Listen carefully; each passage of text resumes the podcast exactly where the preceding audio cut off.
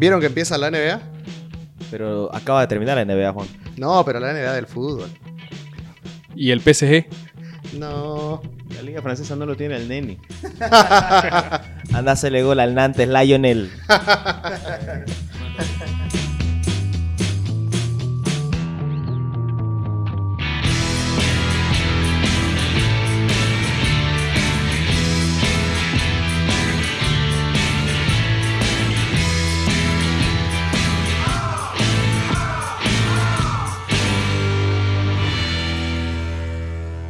Este es el episodio número 26 del podcast de la Premier. Otra vez el equipo está reunido. Se quiso un poquito esquivar la situación, gambetear a la vida Daniel, pero está aquí sano y salvo. Sobreviví. Así que, hablando de sobrevivientes, vamos a hablar de Arteta. Porque el Arsenal, querido Bruno, debuta, inicia, abre el telón de la Premier League. Arranca la 2021-2022 con el Arsenal visitando al Brentford, ¿no? Partidazo. ¿Quiénes, quiénes, ¿Quiénes abrieron el año pasado? Fue el Liverpool contra el Leeds, si no me equivoco, los que abren el año pasado, ¿cierto? Sí, así es. Partidazo que fue. Eh, Sí, 4-3, sí. 4-3, 3 goles de Salah, Sí. que pudo haberlo perdido el Liverpool, lo gana por un partidazo. del- Ya vamos a del hablar después del Leeds. Vamos a ver si sorprende, porque ahora le tocó con otro grande. Arranca con el United, claro. Pero ahora volviendo al Arsenal, ¿no? El equipo, mira, un- una El equipo del Neni. El equipo del Neni, de Ben White también, de Love Island. Eh, la verdad que, bueno, como hincha gana, siempre arrancás con ilusión, ¿no? O sea, nunca vas a arrancar con la cabeza gacha, pero de verdad que hay muchas dudas en el equipo. En los amistosos te ha dejado un sabor amargo de boca para los que lo han podido ver. No sé si ustedes han tenido la oportunidad por- porque han sido televisados de forma privada, por así decirlo. La verdad que se mantienen ciertas falencias en lo defensivo del año pasado. Y lo preocupante es que se tiene la misma falta de creación de oportunidades de mitad de cancha hacia adelante. Eso es lo que preocupa. ¿Qué te ilusiona? Eh, si uno vio los partidos, podés ver un buen nivel de Loconga. La verdad que el muchacho de 22 años, eh, buen temple, buena presencia en el medio campo, puede ser un buen recambio para Partey o complementarlo. Sí. Ben White entró bien. La verdad que ha jugado un partido completo y, medio eh, desde, la banca y que, lo ha hecho bastante bien. Un buen manejo con el pie. Promete menos errores que, que David Luis. Tampoco es muy difícil. no es muy difícil superarlo, la verdad, ¿no? Y, pero sí, deja, deja muchas dudas. ¿Qué te ilusiona del Arsenal? Si vos ves la famosa tabla de desde a partir de las fechas de Navidad, te dice que el Arsenal es el tercer mejor equipo de la Premier desde la fecha de Navidad. Hiciste la tarea. Hicimos la tarea. Uno tiene que buscarle los positivos, papá. Entonces vos esperas que, aún así, mira, llegó a octavo, papá.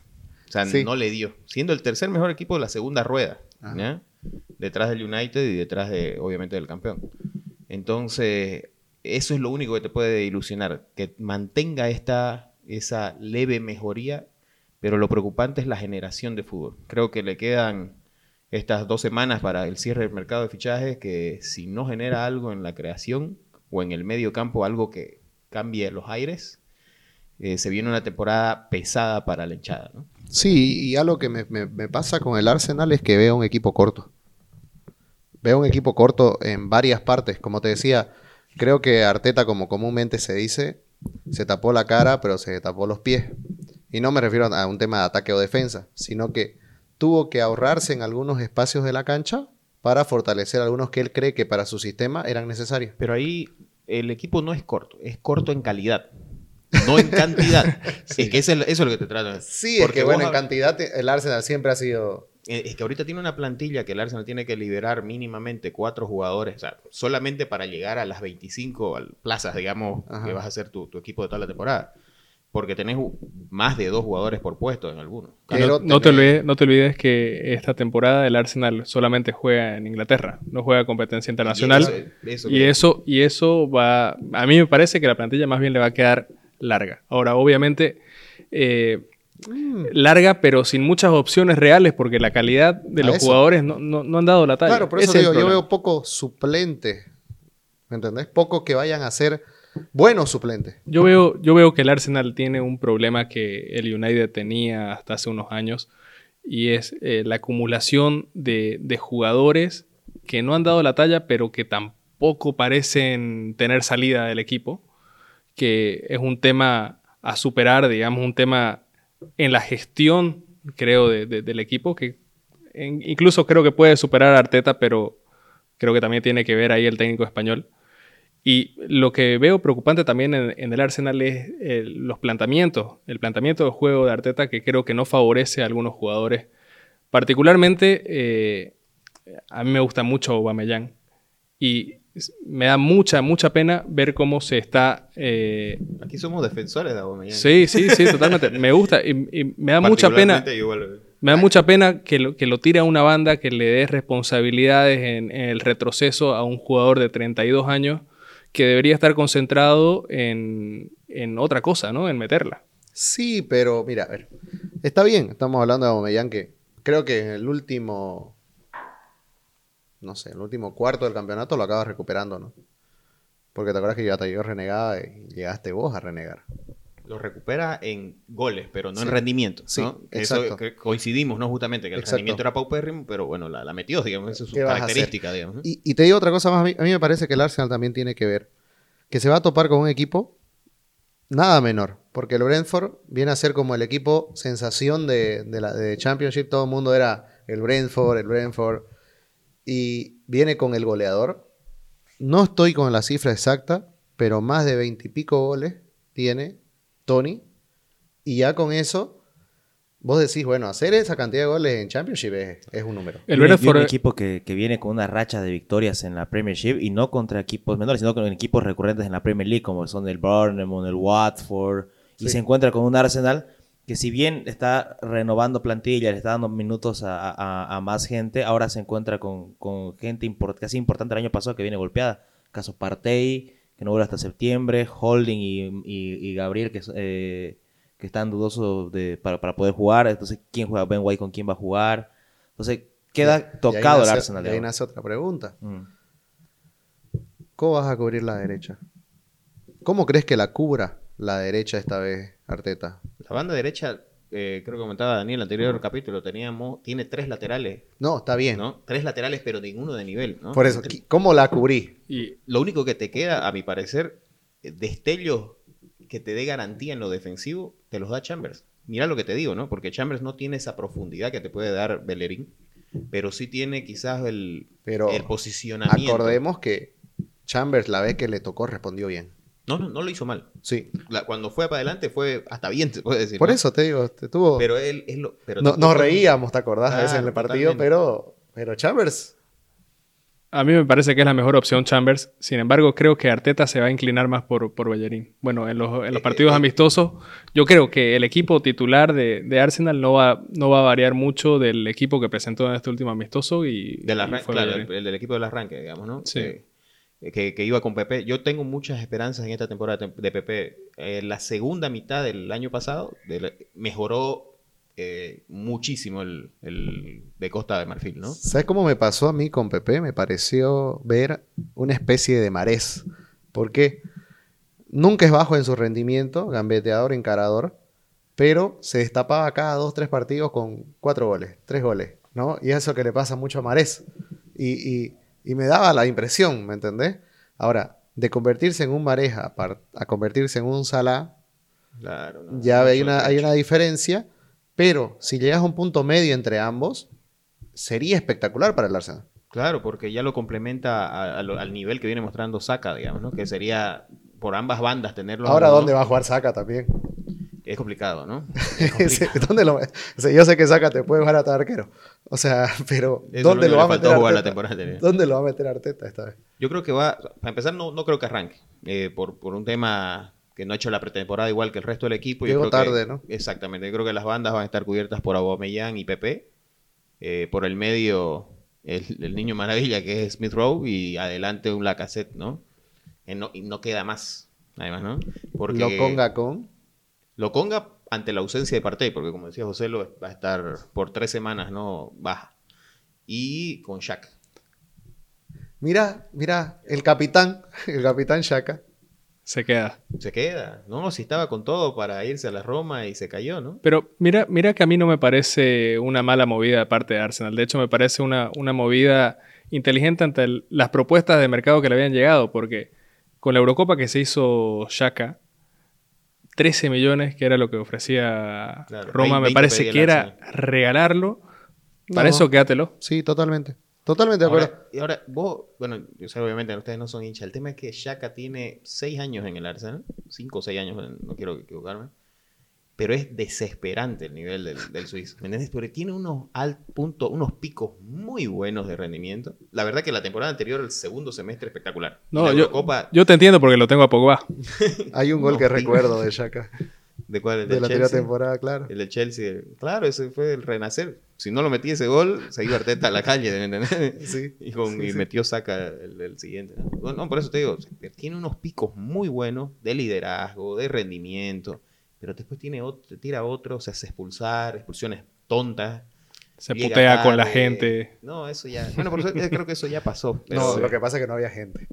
Claro. puede ser, puede ser. Pero la verdad, eh, eh, volviendo, digamos, a la- al, al partido de arranque. Va a ser un partido bonito. Va a ser un partido bonito. Y expectativas del Gunner. Vos, tenías vos tenías un- una data buena del, del Sí, Brentford, ¿no? sí, yo creo que, que el, el Brentford es básicamente la antítesis del, del Arsenal en cuestiones de fichajes, ¿no? Porque usa eh, estadística avanzada y Big Data para fichar a los mejores jugadores. Moneyball. Brent Moneyball era uno de los animadores de los campeonatos juveniles en, en Inglaterra y de hace unos años dejó de participar en ellos porque justamente los grandes se llevaban a, a las figuras y no, no dejaban réditos para lo que invertían en ellos. Y prefirió eh, optar por, este, por esta manera, digamos, de fichar que yo creo que va a ser eh, lo que varios equipos grandes van a usar al futuro. Y- Corríganme, eh, eh, Watkins era del Brentford. Watkins. era Sí, su goleador. sí. Y- Dupay. Y, entiendo que por. Muapai, ¿no? Muapai. Muapai, Sí, perdón. Y, y entiendo que justamente con este tema del- Moapai lo dijo bien, pero en realidad en, en francés anda a saber cómo se Sí. dice. Anda a saber cómo se dice. Esa tarea para el próximo. Para el Vamos a próximo iniciar en la intro del próximo programa va a ser cómo se pronuncia Moapai. Pero ahí trajeron a Tony por 5 millones, una cosa así, un precio muy barato, y las rompió. O sea, ese tema que vos Sí. decís del Big Data, al Brentford le ha rendido espectacular, ¿no? Sí, son, son dos equipos que creo que son una incógnita para, para todos. Algunos, bueno, yo creo que el Brentford, más para bien que para mal, y el Arsenal, todo lo contrario, ¿no? Me parece que se pinta bastante sombría la, la temporada para los Gunners. Yo creo que mm, si yo fuera hincha Gunner no aspiraría a más de una Europa League, pero No, es, Creo- llegar a Europa. creo que una Europa League es premio que yo creo que sería para tirar cohetes, ¿no? En, en Londres. Y bueno, el Brentford también hay bastante expectativa por verlos en la Premier. Al fin subieron, como decía Juan, es un equipo que hace años venía generando expectativa. Y bueno, veremos si va a estar a la altura, ¿no? Y para mí puede complicar porque tiene funcionamiento. Tiene juego. Sí, tu expectativa. No, gana el Arsenal. O sea, expectativa o expectativa de la No, temporada. del yo la partido, del inicio, No, del inicio. arranca, gana- arranca ganando el Arsenal. No sé si contundente. A mí me parece que es más pesado. Rompe la mala racha de la pretemporada del Arsenal. Claro. No ganó, no, ganó un solo partido. No te olvides, no te que, no no olvides que a veces. Eh, ¿Querés hablar de pretemporada? Y mira, pero eh, mira lo Bruno Fernández festejó contra- como si gol en el mundial lo metió. ya, José lo está desesperado. No, que- Y es porque se viene. Decilo, el, clase, el derby de las rosas. el derby de las rosas. Un esperadísimo Leeds, Manchester United, también en el inicio de la temporada. No, te dejo todo. El Manchester esta temporada empieza con, con la camiseta de favorito para ganar la Premier League a mi, a mi criterio. Pero está jugando contra Por el segundo del- campeonato, por segundo episodio consecutivo. Sí. Pero acuérdate que está jugando con el equipo del loco. Con, con- con este equipo no sabe nadie. La anterior temporada de su partido de le hizo tres goles al Liverpool. El Manchester no es un equipo inexpugnable. No creo que de entrada vaya a jugar Barán. Lindelof todavía está. Recién está. está- ya ha jugado un po- un- unos cuantos minutos, pero no creo que la defensa ahora del Manchester esté en plenas condiciones. Viene Shaw, Shaw de, de jugar la, una exhaustiva eh, Eurocopa. Lo único que está fresco es Juan Bisaca, que no jugó toda todo el verano. Y De Gea. Eh, hay que tener mucho cuidado con el Leeds. Pienso indudablemente de que el, de que el Manchester, Manchester va a ganar, pero el Leeds da sorpresa. ¿Vos qué decís, Daniel? Yo creo que va a ser un partido un partido interesante de ver por lo que pueden proponer ambos equipos. Sin duda creo que vamos a ver algo muy parecido de parte del Manchester a lo que vimos la temporada pasada, porque los refuerzos, bueno, Barán no se ha incorporado todavía y Sancho apenas lleva unas cuantas sesiones de entrenamiento. Creo que probablemente podamos ver algunos minutos de Sancho debido a que Rashford va a estar fuera por, por algunos meses por la cirugía de hombro a la que se sometió. Y se abre una alternativa, ¿no? Un campo ahí para, para verlo para verlo a Sancho. No, Martial. Marcial, yo creo No, que de va, hecho- a ser, hecho, Marcial va ser va a- titular. Martial va a ser Va a ser titular. titular porque Cavani- Cavani no, no se ha sumado. Entonces, este, vamos a ver algo muy parecido, yo creo, a lo, a lo de la temporada Ya pasada. quiero ver ese partido. ¿no? Ya lo iba a ver, pero ahora le voy a poner el despertador para ver. No, y es muy probable que, que el, que el ataque titular sea con Greenwood, Martial y quiz- quizás Daniel James o, And- o Andreas Pereira. ¿Por qué? Porque no, Sánchez está dudoso porque recién se ha incorporado. ¿Va a tener minutos? Yo creo que sí, pero de entrada Sí. no. Martial, fija, juega de titular. Greenwood, yo creo que sí también. Y-. Daniel atraviesa siempre mi equipo. No, es, un crack. Lo hizo, una, una buena Eurocopa. Che, pero mira, ustedes están hablando de que han traído refuerzos y más allá que lo que decía Daniel, que tal vez no van a tener un impacto inmediato, me parece que también pasa porque son puestos que eran a cubrir, ¿no? Eh, no tanto el de Sancho, pero Barán llega a cubrir otro puesto, tal vez va a generar muchas más garantías y demás cosas. Pero lo de Sancho a mí no me acaba de convencer tanto por algunos... O sea, el cierre de su temporada con el Dortmund no fue tampoco el Sancho que veníamos a buscar, que íbamos a buscar hace un año. Y así que también ahí es, ¿no? O sea, lo Sí. siento por ahí. Pero aquí sería una virtud recuperarlo, ¿no? Por parte de Ole. Este United, si querés, remendado entre comillas, porque remendar lo que... rem- o sea, es impresionante el equipo del United.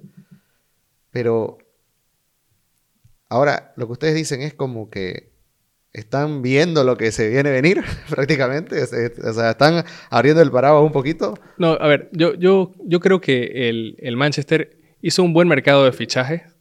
No solamente por los fichajes que hizo, sino porque los hizo, contrario a lo que venía haciendo en los anteriores, a buen timing. Hizo a- al inicio de la ventana, sumó a Sancho y digamos que a la mitad más o menos de- de- del mercado suma a Barán. Ahora, por cuestiones relacionadas más que todo a la pandemia y a la Eurocopa, se han terminado sumando muy tarde.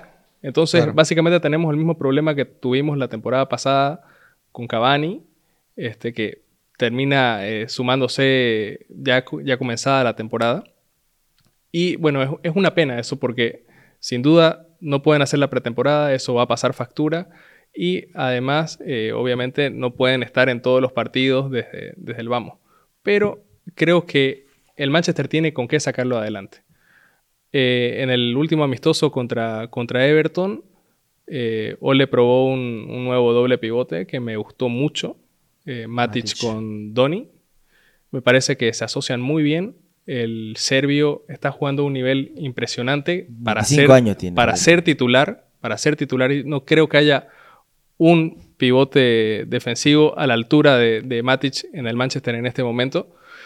Y Donny mostró cosas muy interesantes. Se asociaron muy bien, fue para adelante. A mi parecer, le falta un poco más animarse en la, en la conducción, porque obviamente no es su fuerte. Se- sería, sería, digamos, una nueva habilidad que sume a, a su repertorio. Pero eh, es algo que se puede pulir y que yo creo que con el paso de los partidos, con la confianza que vaya ganando, va a ser importante. Si empieza con ese doble pivote, me parece que se pueden ver cosas interesantes. Mientras hablaba, José lo me miraba con cara de complicidad, sabiendo que Matic ni Donny van a jugar. Ahora, ahora, ustedes critican, ustedes critican mucho. A ver, se criti- criticamos en general al City por comprar la liga. El Manchester United ha gastado 20 millones menos que el Manchester City desde la 2017-2018. El Manchester City ha ganado 11 títulos. El Datazo. United, el United ha ganado, ustedes díganlo, ¿no? Cero. En nuestra fanpage, ese Hay- sería hay- hashtag dato imputante. Claro, no, pero no, ya hay peso ya sobre... Yo creo, yo creo que el, el United eh, ha comenzado a armar su plantilla con, con- y le ha tomado tiempo. Yo creo que al Arsenal va a tener que gastar una cantidad similar para armarse y comenzar a competir. No la tienen, pero aquí no es competencia de plata. Claro. Aquí estoy hablando de un dato que No, perturbador. No, yo solamente te, No, yo- pasa, pasa lo siguiente. Al, al yo Manchester, solamente te comentaba que, que al No, Manchester lo han pero no nos fijemos en la vereda del frente. No, yo, mira, para- mirándome, mirando mi propia casa, al Manchester lo han ido remendando a, a- a punta de billetazos, sin ningún objetivo, a lo Sí. ciego. Exacto. En cambio, en cambio, llegó Guardiola, hasta la fecha, hasta la fecha se gastó casi mil millones y ganó, ganó títulos, pero lo hizo con un objetivo, lo hizo con un norte. Los, eh, si bien el United no ha ganado y títulos- fue un- una persona el que lideró el barco todo el tiempo. Claro, y, Eso te y- iba a y- decir. Y, y no ¿Cuántos solamente, eso no solamente un el- el director técnico, sino, sino es todo un, todo un director deportivo, lo que, lo que hace Klopp, lo que hacía Ferguson. En cambio, en el Manchester United, yo, y eso quiero rescatar, los fichajes de Ole han sido buenos. Maguire, Wan-Bissaka, eh, llega, llega Cavani, ahora Con llega lo que Varane. cuestan, No, de- claro. tienen que ser buenos. Tiene, eh, claro, pero es que si critican al Manchester eh, antes de Ole, los fichajes que hizo son caros y malos. Y, y- y- y- y entiendo ¿no? la crítica Sí. de que se gastó harta plata, pero fue hay que admitir que, que fue una estupidez o compras de pánico o aprovechó la posibilidad económica para tratar de, de, de subsanar errores que, que dejó la, la era po- post-Ferguson y los malos rendimientos de entrenadores como Van Gaal, Mourinho Moyes. Mira, ahora crucemos, crucemos un poquito las rosas y lleguemos a, a Leeds, que hay que hablar un poquito. El Leeds creo que es uno de los mercados más modestos de toda la Premier, solo llegando Junior Firpo y después algunos jugadores que volvieron de, de sesiones y nada más que eso. Asegurando a Harrison, si no me equivoco, también del que si no sabían era propiedad del City. Harrison que comenzó muy bien la primera mitad del campeonato y después se fue apagando. Tal vez en números, porque creo que como parte del equipo seguía dando toda la entrega, etcétera, etcétera. Te digo algo, sí. eh, el Leeds con Junior Firpo, ah, no te digo que me ilusiona, pero me parece que es un gran reemplazo para la salida de Alioski. Me parece que es un upgrade. Porque muchos se van a quedar con el Junior Firpo del Barcelona, pero Junior Firpo mismo lo dijo, ¿no? En el Barcelona, yo no había visto dos videos nunca. En cambio, aquí con, con Bielsa ya me los estudié a todos los rivales. ¿Y Pero qué no, no mejora en el carisma, eso sí. no, Lo jamás, olvídate que ser de Macedonia del Norte es, es- es- no, es insuperable, ¿no? Ahora, ¿qué pasa? Firpo me parece que va a ayudar mucho a ese lateral. Vamos a seguir teniendo las sorpresas de Dallas. ¿Y qué me pasa a mí con el con Y Rafinha, ¿no? y Rapiña? Y Rapiña, va- vamos a tener acá algo. Me parece a mí que el equipo que está pariendo en esta vez Bielsa se me torna un poco más dinámico, porque hay piezas que se acaban de engranar este, esta temporada y creo que él ha levantado el nivel de muchos jugadores, incluidos, obviamente, este, los Phillips, los que ya venían atrás, ¿no? Los Glitch. Se me hace que esta temporada de ellos va a ser diferente, va a ser con otro temple. Y ese dinamismo del Leeds no va a complicar solamente equipos monótonos como el United, quizás compliquen también a otros equipos como el, como el Arsenal. Y puede llegar a competir de igual a igual a equipos carísimos como los del Liverpool y los del City. ¿Me entendés? Esa Y dinámica. de vuelta le ganó al. City, ¿no? La temporada Exacto, esa dinámica que tiene se le va a volver muy compleja a los equipos monótonos. Monótonos, Burnley, Soton, ¿me entendés? Equipos muy disciplinados. West Ham mismo. Exacto. Me parece que ahí es donde el Leeds. Y si nos ponemos a ver, yo quise ejemplificar un poco, tal vez hay otros equipos que sí. Me parece que con el Brighton puede ser partidos mucho más lindos, el Leicester, ¿no? Pero lo veo un equipo muy dinámico, ¿se entiende? Y, y eso hace que sea divertido ver los Leeds. Y contra el United puede ser muy complicado. ¿Por qué? Porque el Leeds pobla mucho el medio campo, pero no lo pobla para tener control del medio campo, sino para pasar rápido. Y va a llegar con mucha gente, ¿no? ¿Y qué pasa el United en ese caso? Creo que ahí puede ser una, un- una, una inflexión. Algo puede pasar. Ojo. Porque yo, yo he visto lo- los amistosos y, y básicamente el, el funcionamiento del, del Manchester es el mismo. Ataca con mucho, defiende con poco. Y ahí, ahí, ahí puede hacer mucho daño. Eh, yo entiendo, se juega otra Premier con los equipos que quizás no aspiran a ser, a ser campeones, pero estos equipos no están muy lejos futbolísticamente de los, que van a ser protagonistas. Y antes el Leeds tenía un, un rol que fue del duro de Herrera y ahora creo que es el de tener cuidado. Creo que se puede convertir en el Vila o en el West Ham de la anterior temporada. Y estoy mm, se tira- tiran- tirando, tirando las cosas, pero con, con muy poquito y sabemos lo que le gusta hacer a, Bielsa. Y es un- una persona que no sabe lo que va a hacer mañana y, y lanza cosas para, para hacer su equipo protagonista. Y tiene con qué. Y ahorita los nombres del, del, del Leeds se miden ante cualquier equipo, no solo de media tabla, sino con. con para mí, ahí te tiro. Tiene mejor equipo que el Arsenal. Sí. Mamá, Yo creo al que sí. ángulo. No, Este, pero a ver, una, una cosa simplemente. De, de equipo, de plan- plantilla que es diferente, pero Sí. de mejor equipo que Arsenal. A ver, eh, yo creo que el, el Leeds es, es un equipazo, obviamente. Creo que el mercado ha hecho lo que tenía que hacer, que era asegurarse a sus principales figuras. Ha asegurado a Bamford, ha asegurado a Phillips, Harrison, Ailing, que eran jugadores que eran pretendidos por otros equipos, al arquero, a Meslier. Entonces, creo que ha hecho, digamos, la, la tarea. Ahora, eh, Bielsa también siempre se ha caracterizado por eso, ¿no? Nunca ha sido un técnico comprador, sino más bien potenciador de, los- de los jugadores. Creo que tiene sentido, digamos, toda la evolución de, de Leeds bajo el mandato del, del Rosarino. Ahora, respecto a lo que, a lo que decís de, de complicar al Manchester en el partido, yo creo que si lo juega el partido como usualmente juega el Leeds, se puede comer seis como se los comió la temporada pasada. Porque el Manchester se sabe agrupar, sabe, este, no se siente incómodo sin tener la pelota y sale de contra y lastima. Y creo que a Leeds eso también le cuesta. Justamente, Pero hoy, ¿quién hace el gol, Daniel? Ahorita no hay Cavani, ¿no? No está Rashford. No, yo aquí con, coincido Ah, con vos, yo creo sí, que, que el. City, perdón, que el United va a ganar. O sea, no sé si golear, pero yo creo que va a ganar. Pero yo en esto voy a ir en contra de ustedes, que creo que ustedes tres están en sintonía de que el Leeds es un equipo de temer. Yo la verdad... No, temor habló José, lo, ¿eh? No me José mires debe tener miedo, Yo te dije que es muy entretenido, nada más. Sí, está con miedo, Está José, lo- yo sé. Abriendo Porque paraguas. sabe que Donny Van de Beek no va a jugar. Yo la verdad, a mí las segundas temporadas en la Premier son las que los tumban a los ascendidos. Vale la aclaración, dame, déjamelo siempre al Leeds en la Premier, para mi gusto, ¿no? Quisiera que se quede Claro. y que mejore, que mejore. Por todo el folclore por que el se quede. folclore inglés. Pero la verdad, no sé si va a tener la misma temporada. Porque no, no, tampoco nos mintamos de que Bamford es- Claro, no es descollante. no es descollante, digamos. Ra- Rafinha sí yo creo que puede ir. No sé si Dallas va a mantener el nivel. No sé si Harrison lo va... ¿Me entendés? O sea, yo creo, Yo creo que esos dudas. jugadores, esos jugadores pueden mantener el nivel. Yo creo que van a estar a la altura, digamos. El problema es eh, la profundidad de la plantilla, ¿no? ¿Qué pasa si alguno de esos se lesiona? tuvo, Ese es el tuvo tema. una buena temporada en tema de lesiones el Leeds. Sí. Entonces, eh, yo, yo vale la acción, no quiero bajarle los humos, como te digo, que se quede el Leeds y siempre en la Premier. Pero no sé si le va a ir también. No tengo, fíjate que se ha comido buenas goleadas, ha tenido victorias épicas la temporada anterior, pero se ha comido Sí, tiene sentido.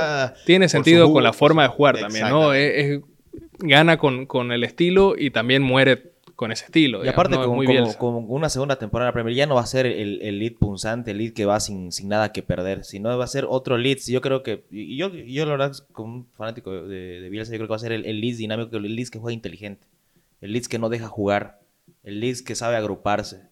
Y ahí, y ahí yo te digo que es un equipo de tener cuidado. Es Porque que son, son las dos cosas. Mira, Yo estoy con vos, también lo que dice Bruno me parece bueno, lo que dice Daniel, porque, mira, yo es que creo que el fanatismo tal vez por Bielsa no- nos está llevando a nosotros por otro camino, pero si me pongo a analizar lo que dice Bruno, no solamente que el segundo año de los equipos que ascienden, sino lo difícil que son los segundos años de los equipos de Bielsa.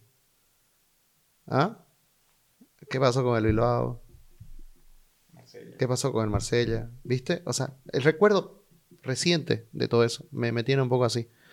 Y hablando de recuerdos, algo que no quiero recordar es que quizás el, el mejor lateral del mundo se, se lesionó contra el Athletic de Bilbao. Pero, ah, bueno, yo pensé que... No, seamos serios. Este, y, por favor, dejemos el showtime para otro día. Este, bueno, no. Y creo que el jugador más regular del Liverpool, el motor, pese a jugar a un lateral, es muy sentido. Es ligamento en el tobillo, va a ser por mucho tiempo. Quizás vuelva en septiembre, finales de septiembre, comienzo de octubre. El Liverpool va a tener que usar la llanta, la llanta de carretilla que siempre tenemos Choclo. guardada, que se llama Choclo Milner. ¿No? Quizás sorprenda y esté Simicas, que ha tenido muy buena pretemporada. Esta vez sí están hablando muy bien de Simicas. Y no solamente a partir de la lesión de Robertson, sino desde que se está entrenando. Hablan muy bien del griego. Dice que volvió, parece, enchufadísimo.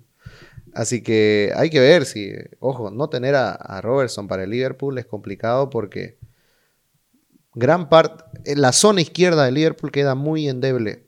Perdiste a Wijnaldum, perdés ahora a Robertson y tenés que rearmar algo que era vital para, para el equipo de Klopp. Y yo creo que, que Klopp ya se comienza a acostumbrar a estar rearmando todo el tiempo, ¿no? Aparecen los fantasmas de la temporada pasada, que las lesiones y, bueno, comienzan, comienzan también algunos, algunos temores.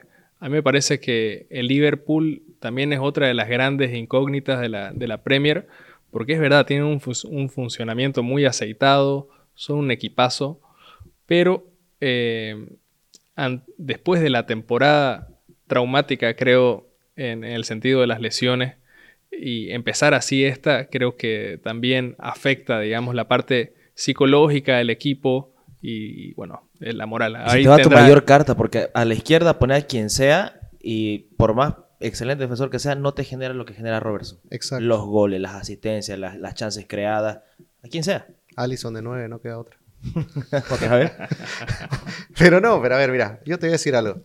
Lo que estoy viendo también mucho en el equipo de Klopp, y eso lo, charlaba con mis amigos, también hinchas de Liverpool, que Klopp va a usar mucho el sistema que venía usando antes que termine, con el que llegó a tercer tercero, que es el de usar solamente dos mediocampistas, Fabiño, Thiago. Esta vez no llega Thiago ni Henderson por un tema recién jugaron el partido contra los Asuna. Yo creo que va a ser este Keita Fabiño, pero va a utilizar de seguro los cuatro arriba. Juegan los cuatro arriba. Y es porque ha venido usando eso. Ahora, el único que podría variar de los cuatro de arriba, creo que Mané y Salah seguro. Me inclino más por que vaya Jota a que vaya Firmino y capaz en vez de Firmino vaya Minamino. ¿Por qué? Porque Firmino ha tenido menos entrenamiento. Pero nada raro que vayan los cuatro. Y acostúmbrense que Claude va a meter a los cuatro. Ustedes me dicen, qué locura, meter cuatro delanteros. No, porque Jota sabe jugar en el medio. Mané sabe jugar en el medio. Y Firmino lo mismo. El único que si querés es más estático o no baja mucho a defender es Salah. Pero después tenés los otros que sí te juegan en el medio campo y al retroceso no pasa nada. Así que me parece que va a ser por ahí lo de Liverpool. Y otra cosa también interesante es el problema que ahora se le viene a Klopp a decidir los dos que vayan a jugar ¿no? en, eh, eh, en la saga. Antes tenía otro problema. No sabíamos quién jugaba porque faltaban jugadores, pero esta vez eh, es todo lo contrario.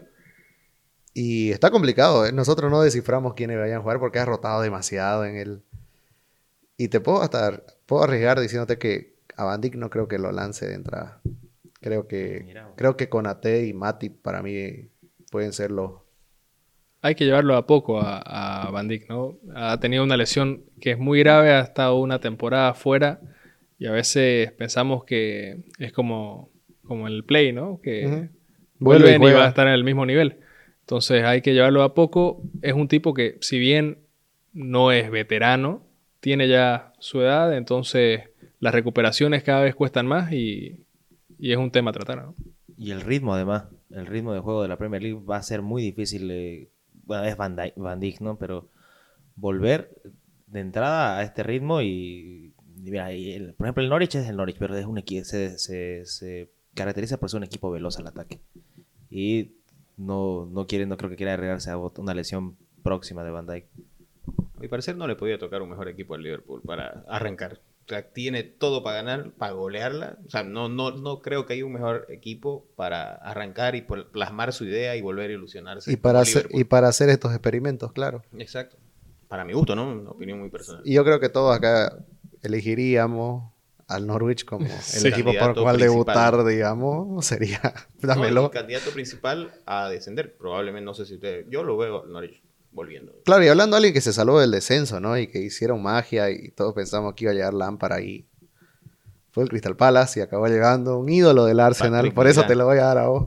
Claro, llegó el francés con una carrera de muchos altibajos, porque ha tenido puntos altos en el Nice, pero se fue a a- al Montreal, paupérrimo su nivel, volvió a Francia, altibajo nuevamente, y ahora agarra el Palace con muchas dudas, porque se puede ir Saha, y encima juega contra el Chelsea de Tuchel, ¿no? Y ese no, no llega todavía. ¿No llega? Creo que, o sea, creo que no va a jugar todavía. O sea, ¿me entendés? Está. Claro, no le da de Berechi. Claro. Claro, y, y- y no nos olvidemos, hoy ha ganado el Chelsea la Supercopa, un partido que no lo jugó con todos los titulares de arranque. Me pareció que el Villarreal tenía ganas de ganarlo y el Chelsea estaba jugando un amistoso. Y Sí. creo que recién el Chelsea apretaba cuando necesitaba. Creo que Chelsea estaba en segunda, regulando, y cuando tenía que meter cuarta hacía mucho daño. Innecesariamente creo que...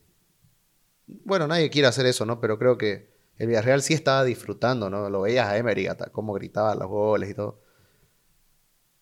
Cómo pasaba el tiempo y ellos lo disfrutaban, en cambio creo que el Chelsea era apurado porque se acabe pronto.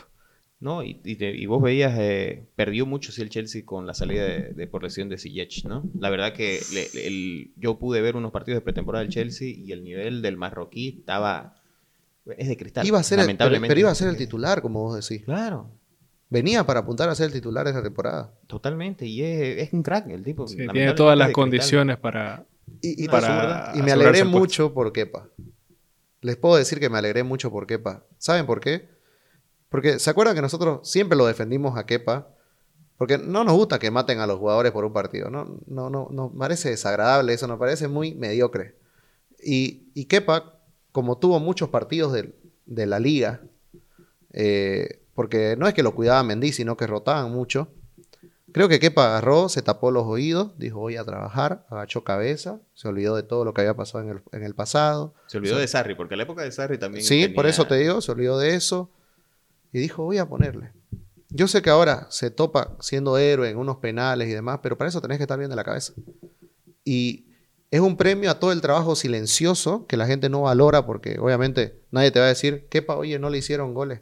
Kepa tiró muchas porterías a cero eh, en el cierre del anterior campeonato. Y nadie lo dice. Comparto, pero es el arquero más caro del mundo también, ¿no? O sea, Por eso. mínimamente tenés que Por eso, pero también mirale la edad. No, no, totalmente. No, no, yo lo defiendo, igual me, me gusta como arquero. Simplemente que si está, es el, el mejor pagado, digamos, por Sí. su traspaso, hay que pedirle, ¿no? Exacto, pero ahora, me alegro mucho por él. Y me alegro porque esto no es una revancha solo para Kepa, ¿no? Es para, para el fútbol en sí, para demostrar que el fútbol son momentos, es trabajo. Y, y me preocupa como hincha de Liverpool, ¿por qué? Porque me doy cuenta que, ¿sabes qué me di cuenta hoy? Que el- en el Chelsea hay grupo. Y, y ojo con el Chelsea, no solo en Premier. Ojo que, que vaya por todo. Porque Sí. tiene equipo para todo. Yo creo que, que esa, esa tal vez sea la, la esperanza que les queda a los demás, porque a mi parecer el Chelsea es el gran candidato ahora con el refuerzo además de, de Lukaku, el gran candidato a, a ganar la, la Premier. Y me Thanos, parece... El titán loco. Lo, lo bonito del Chelsea es que tiene muchas variantes de juego y de jugadores, ¿me entendés? O sea, vos tenés, hablaba un lateral izquierdo, Marcos Alonso es distinto a Chilwell, ofrecen dos cosas distintas y las dos positivas. Sí, está bien Le armado el equipo. Rhys James por la derecha, Aspilicueta, son distintos totalmente. Los mismos Pulisic, Havertz, Ziyech, eh, Mount. Mount, Hudson, Hudson Odoi, o sea, tiene variantes, ¿me entendés? De, de- no, claro, pero en plan...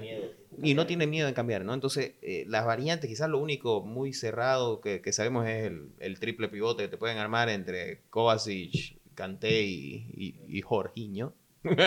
o Jorginho. Vos. Vos seguís diciendo como a vos te gusta, papá, olvidate. que nadie te diga, que nadie te prive, viejo. Vos decilo como a vos te gusta.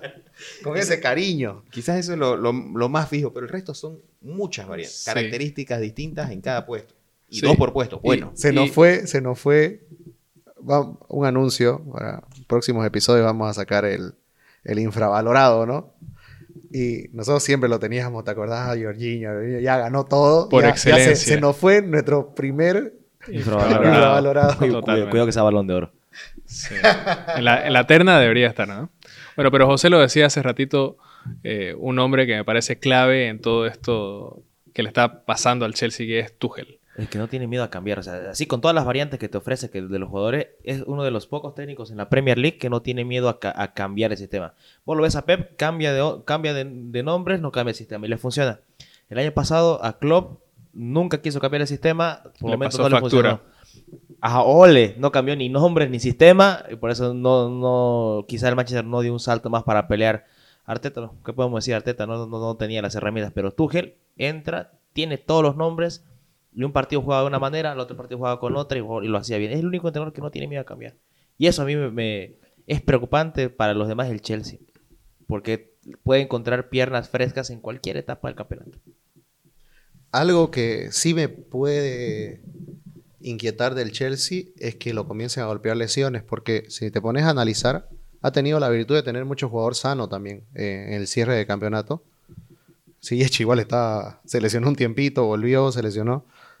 Eh, pero Pulisic tiene tendencia.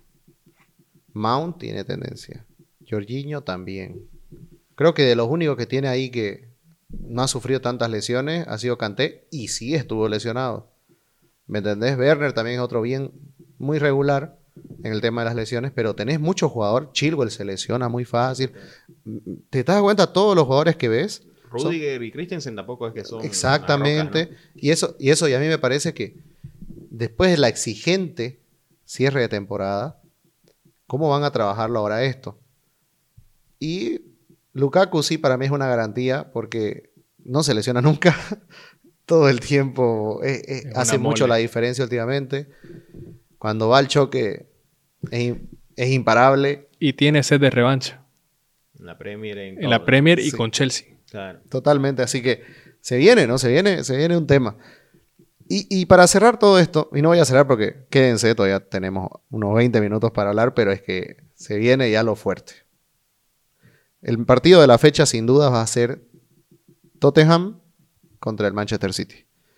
Vamos con el Manchester City un poco para hablar de la Community Shield que acaba perdiendo con el Leicester, que me parece que la pierde de manera justa. Me parece que Leicester, eh, le- bueno, también las variantes del, del City fueron demasiadas. Planteó un, un equipo más titular el Leicester, ¿no? Al- Sí. Como, como decíamos hace rato, eh, el Leicester lo jugó para ganarlo, era un partido importante, para el City no fue tanto, Sí. y planteó los jugadores que tenía el City, digamos, ¿no? Y para ganó- y ganó el carisma. Sí, ganó, ¿No? sin duda. Ganó el carisma, ganó el, el fútbol, creo. Creo que todos celebramos la... Y todos celebramos que haya gol al minuto 82 porque nadie quería ver de esos Sí, 30 minutos más. Exacto. Eran 30 minutos de que la tiene Grealish, la tiene Grano Silva, de izquierdiño a derechiño, no era más. Y yo de- decíamos, ¿no? Que Leche lo liquida. Entró y lo liquidó. Y te dije, yo les dije antes del partido, si el City lo Vos le tenés mucha fe. le a- mete a qué, entra, pero y Oye, fue el que hizo el poesía ver la, la cámara. La, la que- reacción de Guardiola. Que enfoca de atrás de Guardiola. Justo el momento en que se le rompe el corazón. cuando, cuando hace la falta y Guardiola levanta los brazos y se agarra la cabeza. Ese camarógrafo, si no le dan el, el, el publisher, Guardiola es muy expresivo también. Tiene, tiene que hacerse una cura que es que desde el año pasado cada que entró hacía barbaridades y ahora no, no, no es para matarle una jugada pero le dio el penal que, le quita un título a su equipo sí, en un título medio de cartón. Pero, pero al fin. pero pero pero es una tendencia del- de la participación de este jugador Y son partidos que te marcan, ¿no? En, en el recuerdo, digamos, de los, de los hinchas, es una carga psicológica, es una mochila que te pones para los siguientes, que obviamente, como decíamos antes, no es, no es para matar a un jugador por un partido, pero es algo más en lo que tiene que trabajar ese jugador para llegar a su mejor nivel. Y creo que con, con la dupla de centrales que tiene el City, no va a tener tampoco mucho, muchos minutos para resarcirse, digamos, ¿no? Y cada, cada minuto que pasa pesa en, en- en la mochila. de hecho si hablamos específicamente de este hombre yo me, me atrevería a apostar que quizás eh, le buscan una salida a final de esta temporada que al final yo ya o, a- estoy o a- abocando. o- o- o a- o en invierno aquí. Oh, vos sí, pero no lo van a hacer todavía. digamos. Arteta está preguntando seguramente cuánto cuesta. Va a acompañar a Ben White, ¿no? 60 millones. Shut up. Shut up Take and my take money. my money. Eh, ¿Sabes qué? Eh, pero, a ver, Bruno, el, el Leicester vos que lo seguís mucho, ¿qué te, ¿cómo crees que evolucionó el Leicester para este campeonato? Ndidi un monstruo, para empezar. Un monstruo en el medio campo. Que es un crack para mi gusto. Sabes que lo, lo he tenido, lo tengo muy alto. Creo que ese Ndidi puede ser el jugador, y lo digo así, no, no, no lo pido para Arsenal, el jugador que le falta al Manchester United. ¿Sonó? No, no, como suena todo, ¿no? Pero, pero la verdad, yo creo que ese podría ser el, el jugador que le falta al United dentro de este equipazo que ya tiene, ¿no? Es una percepción de otro equipo, obviamente, de, no, no de hincha. Un monstruo. Ah, tiene eh, Dak, Daku. Daku, ¿no? Es que me confundo con... No, Daka. Daka, perdón. Daku es el belga, ¿no? Sí, Doku. Doku, perdón. Pero Daka, ya que lo mencionás, Picante. y picante, goleador de- del Red Bull Salzburgo, pero goleador con harto. No, bien, bien Eh, visto. es qué gran relevo trajo el Leicester para y para, para Bardi, que estoy seguro que esta temporada Bardi no, te, no va a poder ya sostener, creo, el nivel. Creo que ya lo vimos en la anterior temporada que fue bajando un poquito, fruto de la edad. Además, a lo que juega Bardi, ¿no? Que es correr, ¿no? Es, es atacar los espacios, los espacios abiertos. En cambio, ahora con, con, con Daka tenés músculo, tenés fuerza, tenés velocidad, tenés inteligencia y posicionamiento. Algo que no tiene Nacho. Pero Nacho tiene gol. Así que es una linda mezcla la delantera. A mí, ¿sabe dónde me parece que se queda un poquito flojo si el Leicester? En esa segunda línea detrás de ellos, para alimentarlo. Creo que ya Barnes solo no va a abastecer porque lo de Madison cada vez viene a ser más antipático, a mi parecer. Creo que, creo que a Madison lo han bajado mucho. ¿Me entendés? No está jugando donde él se siente mejor. Él debería estar un poquito más adelante. Es una percepción particular del juego de James Madison. Pero en, en general el, el Leicester igual se ha reforzado bien. La banda izquierda se lo trajo a Bertrand, que es clave para sustituir en algún momento a volver Justin. Es un fichaje espectacular. ¿no? Y, la dupla con... Se, se quebró, lamentablemente. Lo quebraron a Fofana en esta pretemporada, en un amistoso. Pero con Amartey, Amartey ha dado la talla, es un buen jugador igual. Entonces, podés tener, no sé si, no te voy a, a mí me gustaría que Leicester vuelva a estar en estos puestos de privilegio, pero no sé si con dos competiciones, ¿no? Tampoco la, la plantilla es buena, es muy buena la plantilla, pero no sé si con, va a aguantar las dos competiciones. Sí, justamente por ahí yo creo que va eh, la debilidad del Leicester, porque además, como vimos en la Community Shield, le dan mucho valor a todos los títulos. Cualquier título cuenta. Entonces, no es como que desprecian una competencia, como hacen tal vez otros equipos que a la Carabao Cup o al FA Cup no le dan mucha importancia. Creo que el Leicester va por todo, en todo. También es lo lindo, ¿no? También es lo lindo que tiene, pero puede ser también lo que le juega en contra y por lo que se termina cayendo siempre al final de temporada. Y lo que hablábamos el otro día en, un, grupo que tenemos, y hablábamos del, Big Six, y hablábamos de... El Leicester ya forma parte del Big Six. Juan decía que ahorita deberíamos hablar de un, Big Ten, pero eh, desde hace ya varios años el Leicester tiene mejores campañas que el Tottenham, que el Arsenal, que el Everton.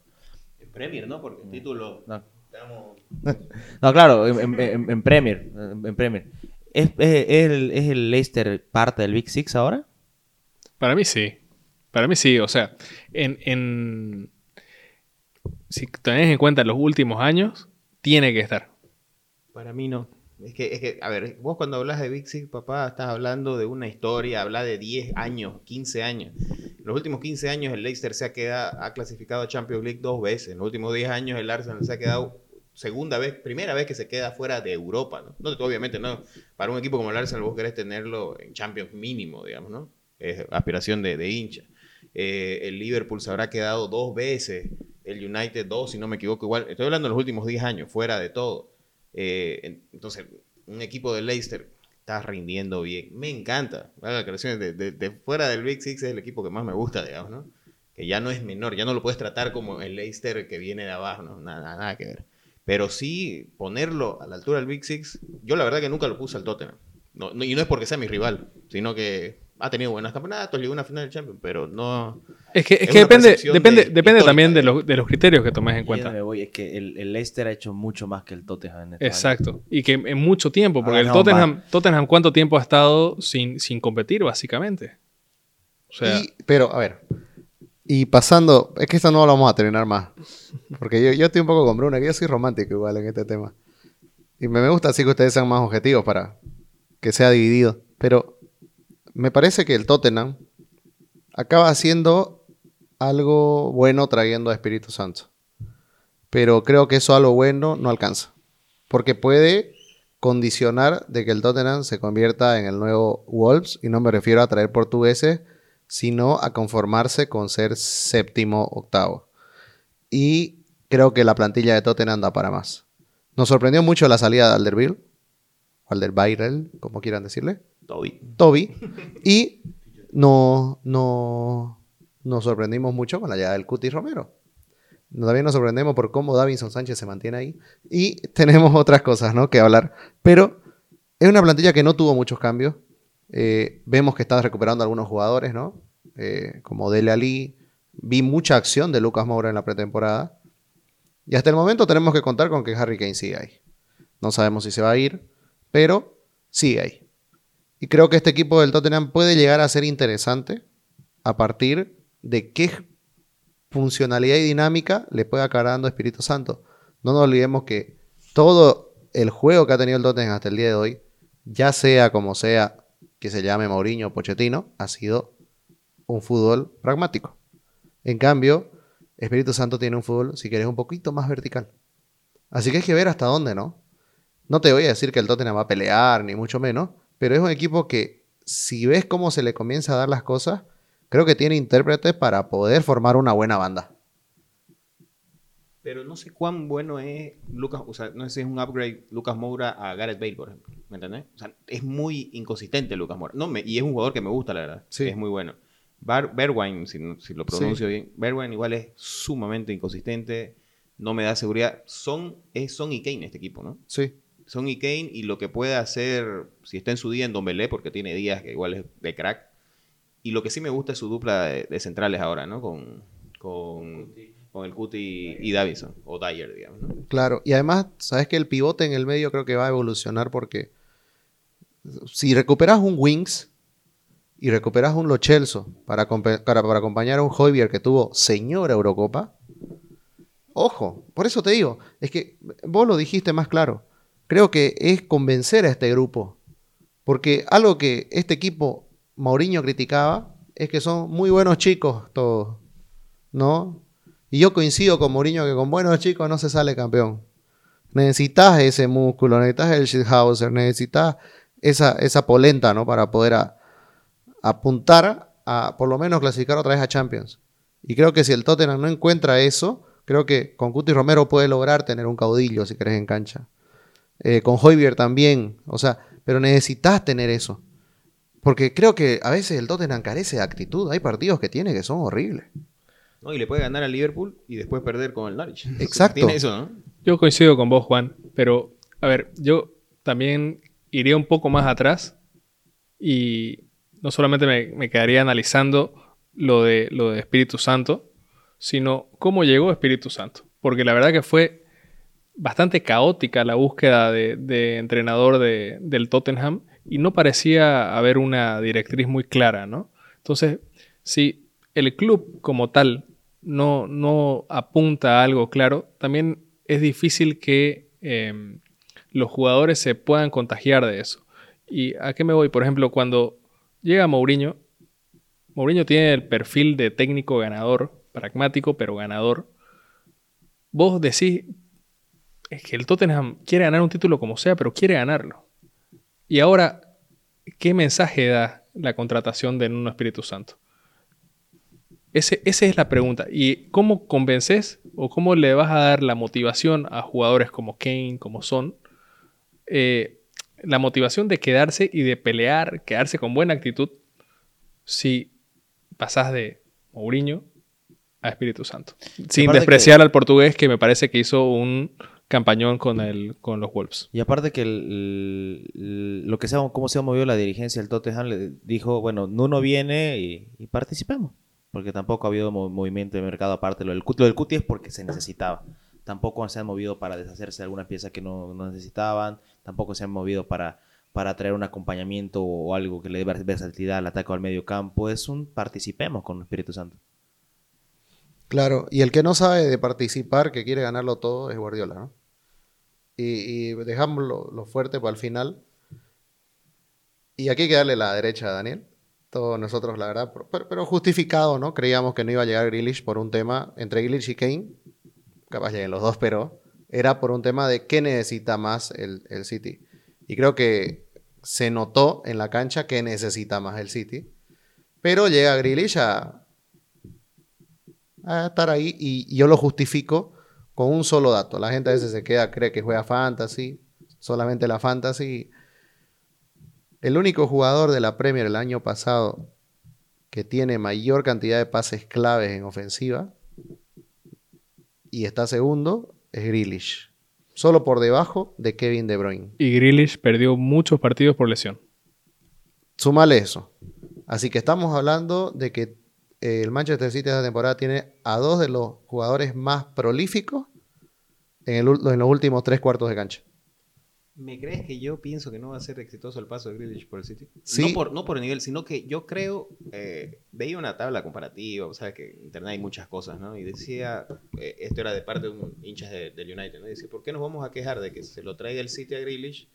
No tiene mejores, no es mejor wing, digamos, que Rashford, no es mejor 8 que Pogba, no es mejor 10 que Bruno. O de las tres posiciones preferidas de Grealish, no es mejor que ninguno de los tres del United. Lo que tiene Grealish es un, carisma espectacular, que se lo mete el equipo al hombro y te lo lleva. Pero esa característica no va a poder utilizarla en un City que distribuís el juego, que jugás totalmente distinto.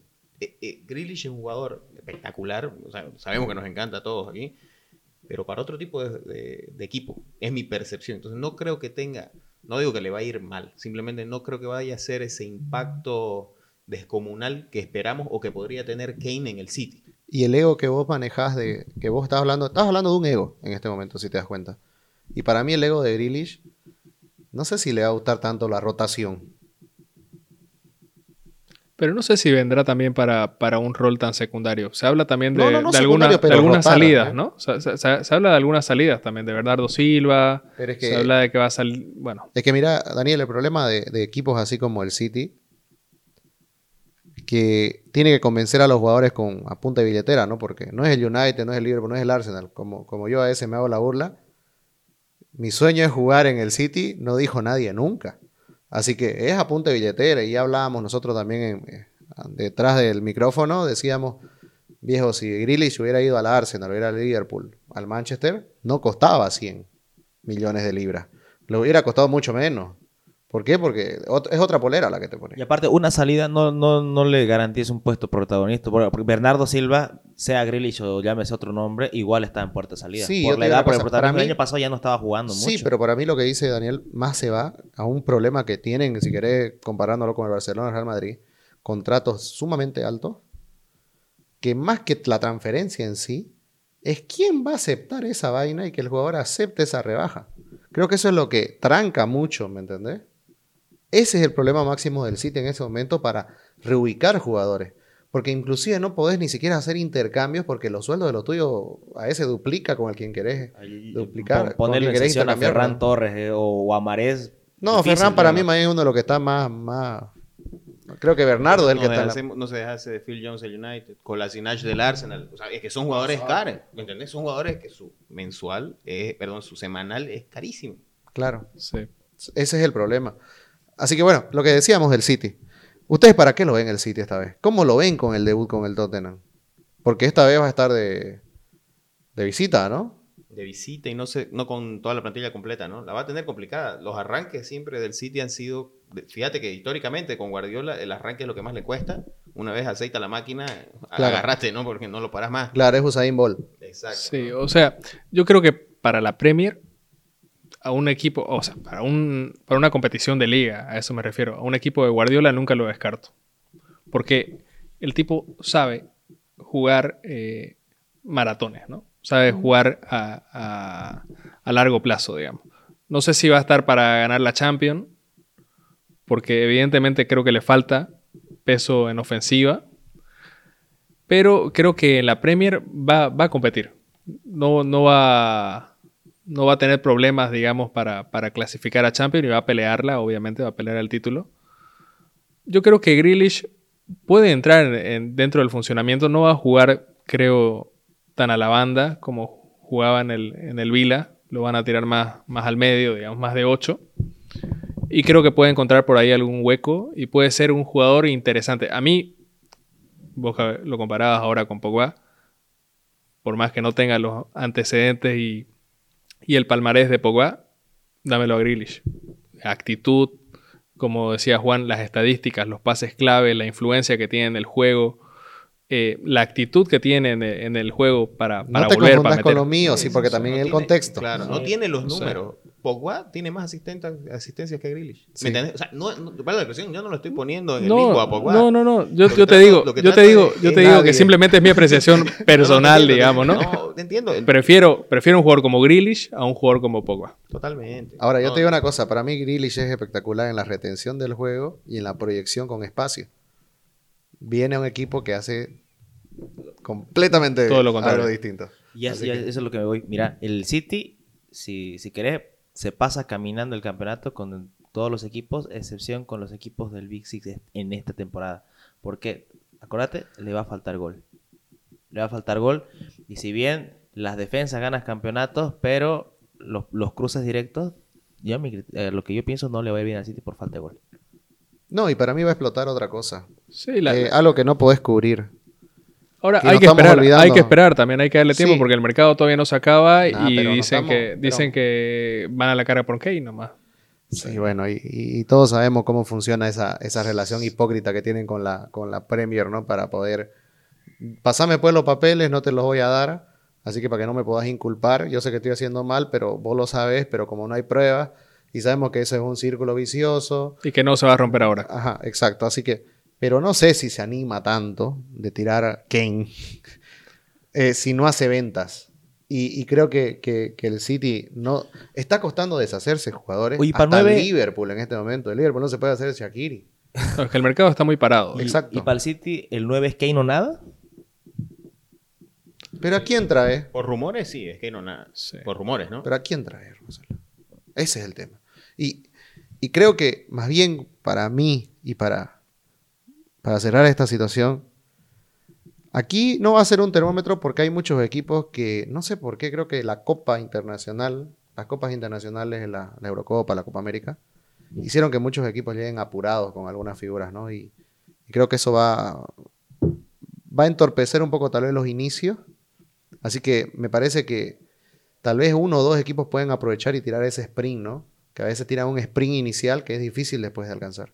Eso, eso puede tener el Chelsea, porque fíjate, y, y que decía José o Daniel anterior, eh, los primeros cinco fechas hay enfrentamientos como eh, Tottenham City, juega Arsenal Chelsea, juega Chelsea Liverpool, si no me equivoco, la tercera fecha. O sea, hay enfrentamientos fuertes, emparejamientos complicados, que la mejor plan- o sea, el que ha llegado con un grupo más grande de titulares es el Chelsea. Sí. Entonces podría ayudarle eso a despegar al inicio, ¿no? Yo creo, yo creo que es complicado, sí, que es que marca una tendencia, digamos, el inicio, ¿no? Generalmente te lo marca a diciembre. Yo quedé tocado con el, con, con el Chelsea de Fabregas que, que lo gana de, de entrada y después se dedica al 1-0, 0-0, El de 1-0. Conte era. Ajá, pucha Ah. que... La excepción que confirma las reglas. No, pero no, no me acuerdo la estadística exacta, pero el que llega puntero al, a diciembre eh, tiene un 80% de salir campeón, digamos, ¿no? Bueno, Sí. y, y para ustedes, bueno, ya no vamos a decir el... Sí. Su equipo Not Big Six de la temporada para cerrar el, el episodio. Dale, Bruno, animate. Eh, yo decía el Vila, ¿no? O sea, y me el- gusta el Vila. Tiene unos fichajes que me parece compras de pánico, la verdad. O sea, no, no de pánico. Vamos a derrochar. ¿Se acuerdan cuando vendió a Bale y compró a... Bueno, Eriksen salió bien, Soldado, Chatley, unas contrataciones medio raras del Tottenham. ¿Quién? ¿En el Vila? Te- Llegó Leon Bailey. Buen día es lo, lo que es interesante. Bueno, Bailey igual. Ings. Danny Ings, ese, ese es muy, muy bueno. Linda dupla, ¿no? Ings, eh, Watkins.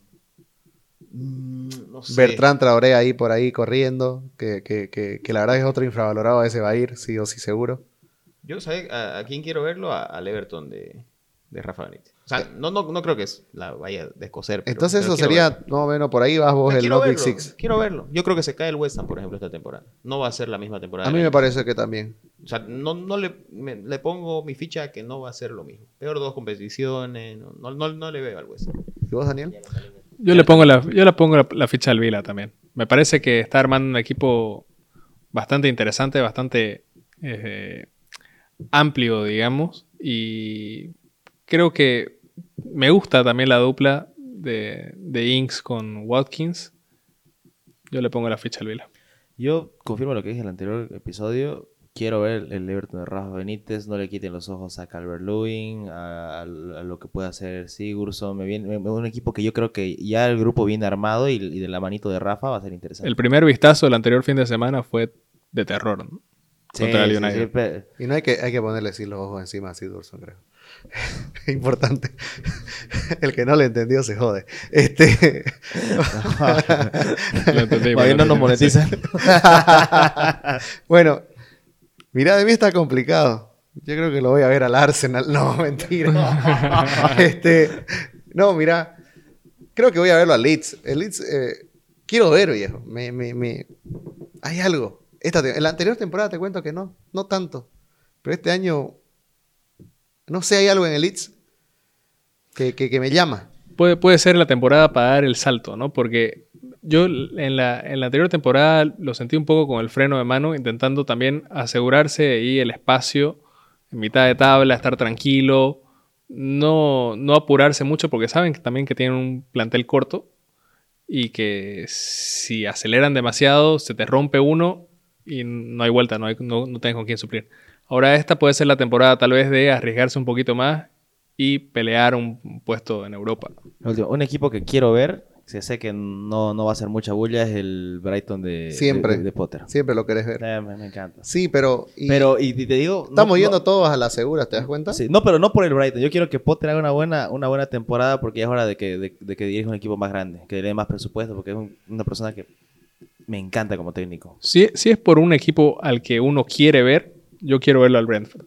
Me parece Sí, sí. interesante también ver cómo eh, se adapta a la Premier y cómo funciona toda esa, esa política de fichajes que tiene que me parece tan interesante en, en las grandes ligas. Y lo que me va a doler es ver cómo fracasan los Lobos y cómo fracasa el Soton.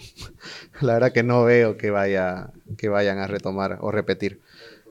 Bueno, esto fue el episodio número 26 del podcast de la Premier. Hasta la próxima.